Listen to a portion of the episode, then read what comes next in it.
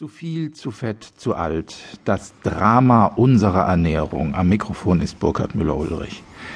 Essen ist doch die natürlichste Sache der Welt. Jedes Lebewesen muss essen, um zu leben. Deswegen gibt's das schöne Wort Lebensmittel. Aber von wegen natürlich. Essen ist eine komplizierte Sache geworden. Für viele Menschen zu kompliziert. Es gibt keine Normalität mehr. Die Lebensmittelindustrie pumpt uns mit naturidentischen Farb- und Geschmacksstoffen voll. Proteine werden modifiziert, Fette substituiert. Jeder Bissen, den wir zu uns nehmen, wurde im Lauf der Produktionskette erst in seine molekularen Bestandteile zerlegt und danach anders zusammengesetzt. Aromen sind etwas für Chemiker, nicht für Genießer. Aber ohne die industriellen Produktionstechniken gäbe es gar nicht genügend Nahrung, vor allem nicht genügend Preiswerte. Wir, die Konsumenten, wissen das alles, aber können wir etwas daran ändern? Wir werden immer dicker, wir leben immer ungesünder, aber immer weniger Leute können kochen und immer mehr Essen wird weggeschmissen. Man kann also durchaus von einem Drama sprechen. Gesa Schönberger, Sie sind Ernährungswissenschaftlerin und Geschäftsführerin der Rainer Wild Stiftung in Heidelberg. Können Sie überhaupt noch unbeschwert essen oder hören Sie bei Tisch immer die Stimme Ihres Über-Ichs, die Ihnen sagt, du darfst oder du darfst nicht? Gute Frage. Nein, ich esse ganz unbeschwert und mit viel Genuss, wenn ich etwas vor mir habe. Gar kein Problem. Und dieses Drama, das ich gerade angesprochen habe, das rührt Sie im Privatleben gar nicht. Ich persönlich habe meinen Frieden damit gemacht, aber ich glaube, damit sozusagen die Hörerinnen und Hörer, die Verbraucher draußen, dass die auch ihren Frieden machen können, da ist noch ein weiter Weg dahin. Ja, dem Frieden entgegen stehen eben jede Menge Essensvorschriften aus allen möglichen Gründen. Wegen der Gesundheit, habe ich ja schon gesagt, wegen der Ethik auch, wegen der Umwelt. Eva Barlösius, Sie lehren Soziologie an der Uni Hannover. Eigentlich sind Essensvorschriften doch ein alter Hut. Sie dienen der Disziplinierung und der Gemeinschaftsbildung. Schon deswegen finden sich ja in allen Religionen auch entsprechende Riten der Nahrungszubereitung und auch der Nahrungsaufnahme. Ist das heutige Gedöns ums Essen vielleicht sowas wie ein Religionsersatz oder eine Ersatzreligion?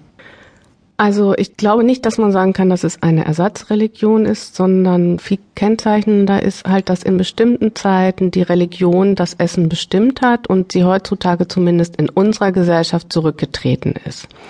Aber das Essen mit Normen und Regeln und Vorschriften belegt ist, ist sehr normal.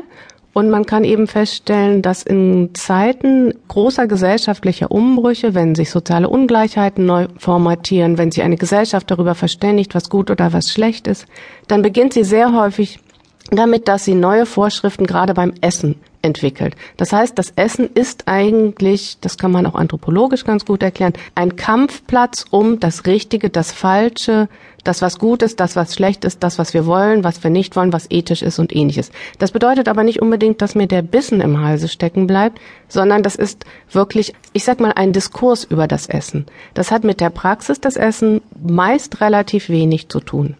Also diesen Diskurs genau, den wollen wir ja jetzt führen. Ich begrüße noch den dritten Gesprächspartner in unserer Runde, Martin Rücker, Pressesprecher von Foodwatch.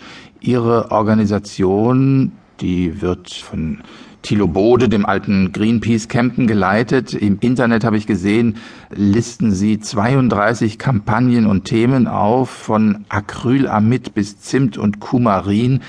Und bei der jüngsten Aktion ging es darum, dass die Industrie mit trickreichem Design von Süßigkeiten und Verpackungen die Kinder ködert, beziehungsweise deren Eltern natürlich. Ist der Menschheit wirklich geholfen, indem sie ihr den Appetit verderben? Ich glaube, dass es nicht um Appetitverderben geht, aber ich und ich glaube, so geht es vielen, wir möchten gerne selbst entscheiden, was wir essen und wir möchten da eine Selbstbestimmung haben, die durch viele Dinge, wie sie uns die Lebensmittelindustrie vorsetzt, nicht immer so gegeben ist. Also wenn ich eben viele Dinge weiß und mich informiere und zum Beispiel auf Geschmacksverstärker verzichten möchte, dann greife ich im Supermarkt vielleicht nach den Verpackungen, auf denen steht ohne Geschmacksverstärker. Dann muss ich erfahren, ist nur ein Trick, ist auf einem Umweg dann doch eine glutamathaltige Zutat drin, also ein Geschmacksverstärker ich interessiere mich vielleicht besonders für eine gute Tierhaltung, weil mir das wichtig ist, dann schaue ich beim Einkaufen auf die Auszeichnung einer artgerechten Tierhaltung, muss dann erfahren, das heißt eigentlich gar nichts, außer dass die gesetzlichen Mindestbedingungen eingehalten werden.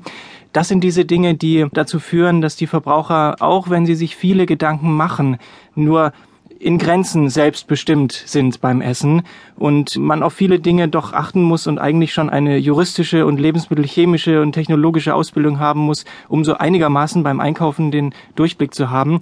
Und deshalb setzt sich Foodwatch auch sehr für Transparenz ein. Verbraucher sollen die Möglichkeit haben, anhand von Informationen Lebensmittel bewerten, begutachten zu können, um dann eben auch die für sie richtigen Produkte, die sie dann auch mit Genuss verzehren können, auswählen zu können.